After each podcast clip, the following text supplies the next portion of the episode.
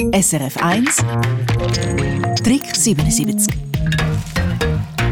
Mischwald und üppige Bodenvegetation sind Landschaften, wo sich die Zecken wohlfühlen und darauf warten, bis sie sich einem Tier oder einem Menschen anhängen können. Ende Juni, Anfang Juli ist die Zeit, wo am meisten Fälle gemeldet werden, wo die Zeckenkrankheiten übertragen haben. Wir haben darum von den Hörerinnen und Hörern wissen, wie sie sich vor Zecken schützen können. Crispin Zimmermann, welche Tipps sind zusammengekommen? Fass nochmal zusammen.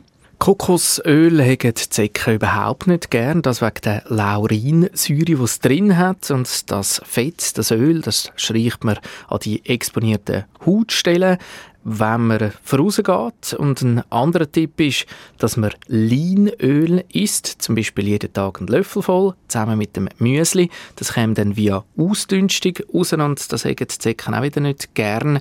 Das Tipps, die mit der Ernährung und mit so Fett zu tun haben. Ein genereller Tipp sind ja geschlossene Kleider anlegen. Besonders wenn man direkt rausgeht in den Wald, ins hohe Gras und dort der Tipp, den man kennt, nämlich die Hose, in die Socken hineinstopfen. Ein anderer Tipp hat mit dem Waschen der Kleider zu tun. Es ist wichtig, dass man Kleider, mit denen man im Wald war, vor allem wenn man daran Zecken entdeckt hat, nicht nur tut waschen, sondern nachher dann auch tümblern, weil viele Zecken würden zwar mehr Wasser überleben, aber die heiße Luft hingegen nicht. Der Guy Birrer hat uns ein Foto von einem selber gemachten Zecken-Wischmob geschickt. Wie funktioniert er?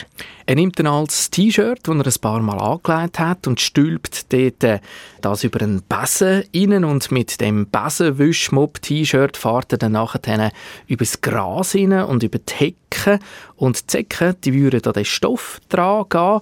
Er möchte das seit Jahren schon so, hat er uns geschrieben. Es sei kein hundertprozentiger Schutz, aber es ist doch etwas, wo man auf ganz eine einfache und pragmatische Art kann vorbeugen kann. SRF 1 Trick 77 Eine Sendung von SRF 1.